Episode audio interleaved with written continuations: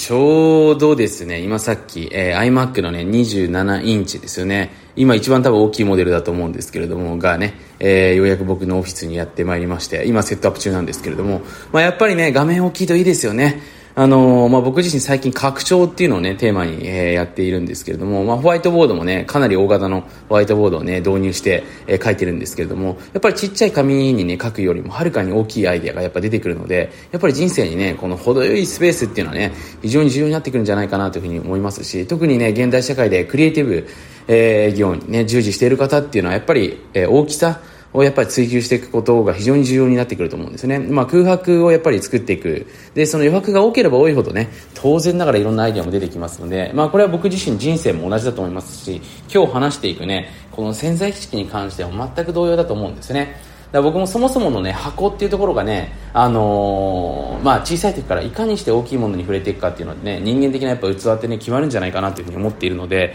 まあ、僕自身はだから海外で子育てをしていく、まあ、日本っていう国もね、えー、もちろん、あのー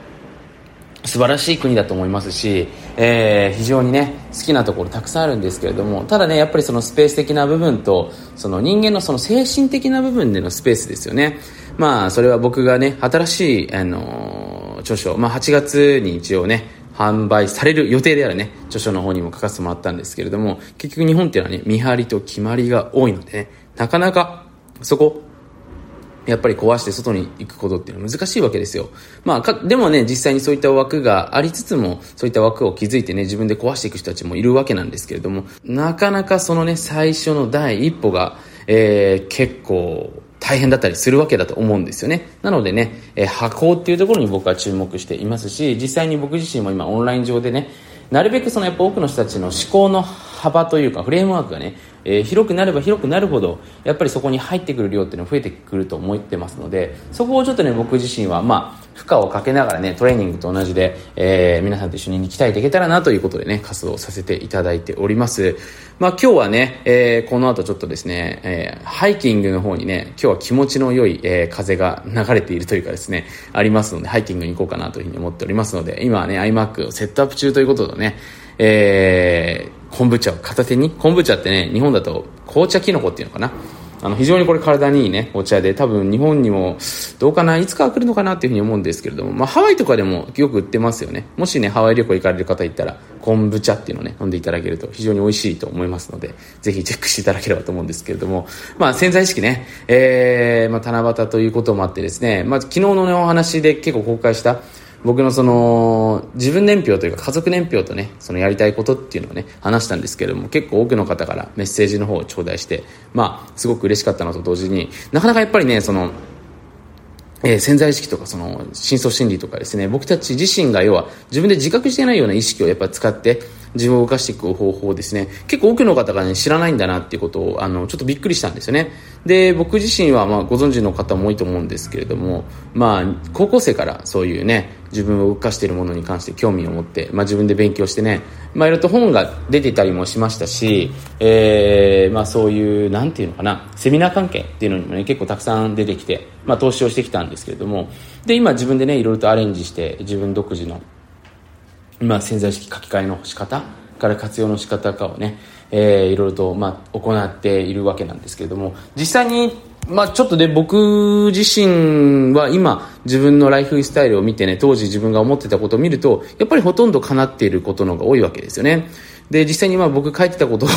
がですねまさにちょっと今こういう生活なんですけれども例えばねバスケコートがある家に住むっていうのもねこれ別に叶えようと思って叶えたわけじゃないですけどたまたまその自分がね今生活しているところっていうのにバスケコートがついてたっていう感じでね叶ってしまって、まあ、ちっちゃい時バスケットボールやってたので、まあ、そういった部分をね昔考えてたのがですね叶っていたりとかね、まあ、家族も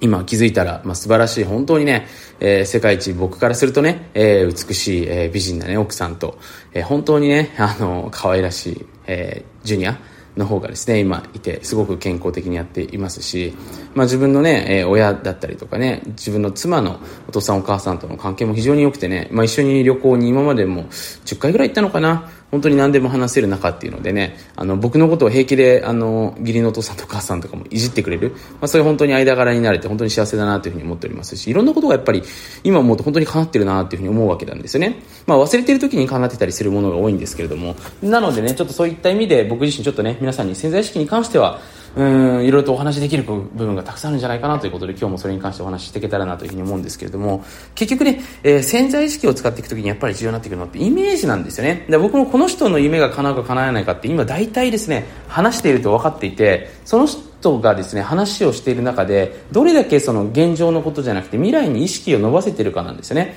で結局その人の話が未来に飛んでいれば飛んでいるほどえーまあ、簡単にその人のあの数年後はそれにかなり近づいているってことなんですね。で逆に今の話ばっかりしている人別に今の話をすることが悪いわけではないんですけれどもそれがねどちらかというと結構今を否定するようなこと人からどう思われてるかとかですね。なんか自分が嫌われてるんじゃないかなとかね自分がなんかあんまり思うように動けないとかですね。そういうネガティブからゼロサイドへのものばっかりやっぱり気になっているとですねなかなか数年後も変わってないわけですね。で結局ね僕たちって面白いんですけどどこに意識を向けているのかっていうのとのがもう本当に叶うようになってしまっているわけなんですよね。自分が24時間365日の中に自分の意識が常に未来に飛んでいる。だから僕自身はですね、あの、まあ、感動したらすぐにイメージしろっていうことをね、担当直入に多くの人に伝えてるんですけど、まず感動していく。やっぱり動かないとまず感動しないので、まず手を動かす前に足を動かすとね。で、足を動かすとですね、必ず感動するものに出会います。例えば僕もね、足を動かして、えー、自分がね、行きたかった国に行ってみた。そこでね、思わぬ出会いがあった。感動したとね。で、その瞬間、またこういうこと来たいなとか、自分もこういうこと作りたいなとか、映画を見、例えば映画を子供と見に行く。映画を見て感動した。自分もこういう感動を世界に届けたいなってことで、またイメージができるわけですね。で自分の仕事でこういうふうにして世の中の人たちに貢献していきたいなとかっていうふうにですねイメージができるわけですね。でこのイメージをすることっていうのが結局自分自身をそこに連れてってくれる最大の鍵だったりするんですよ。だから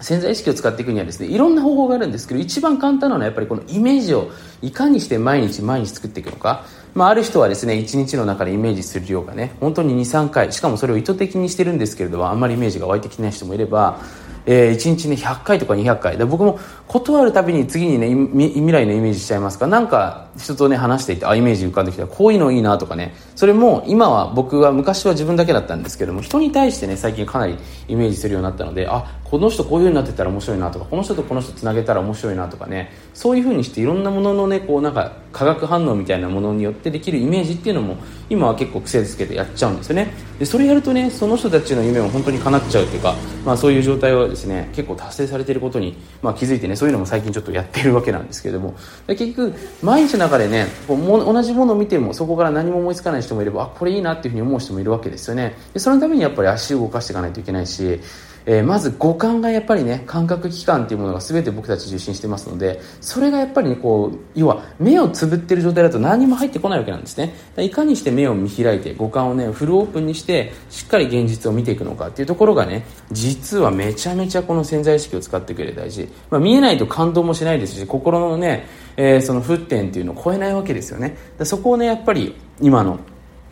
現代に生きてる人たちっていうのは疲れてしまってる閉じてしまっているのでまずそこをオープンにしていくことですよね。でオープンにするためにはですねいろいろあるんですけどやっぱりねお前は、ね、眠ってるんだぞっていうねお前は目を見開いてないんだぞっていうことやっぱあのー、覚醒してくれる人に出会った方がいいですよね。ちょっと僕どうですか？目見開いてますか？とかね、聞いてみて、いや、ちょっとお前潰れてるなって言うんだったら、やっぱりね、その感覚器官を磨くための、えー、宿題みたいなの出してもらう。まあ僕はいろいろあるんですけど、まあ一番いいのはコールドシャワーかな。朝一にね、冷たい水に浴びるだけでもかなり研ぎ澄まされますから。で、まあ少しずつ少しずつね、嫌なことやめて、やっぱり、あの自分のストレスを解放していくそうするとねやっぱ見えるもの見えるようになってきますのでそうするとねどんどん感動するようになってきますで感動するとねやっぱりイメージしやすくなりますのでそのタイミングでね癖づけとしてやっていくっていうのが非常に重要になってくるというふうに思っておりますので今回まあダイジェスト版だったんですけどもぜひ、えー、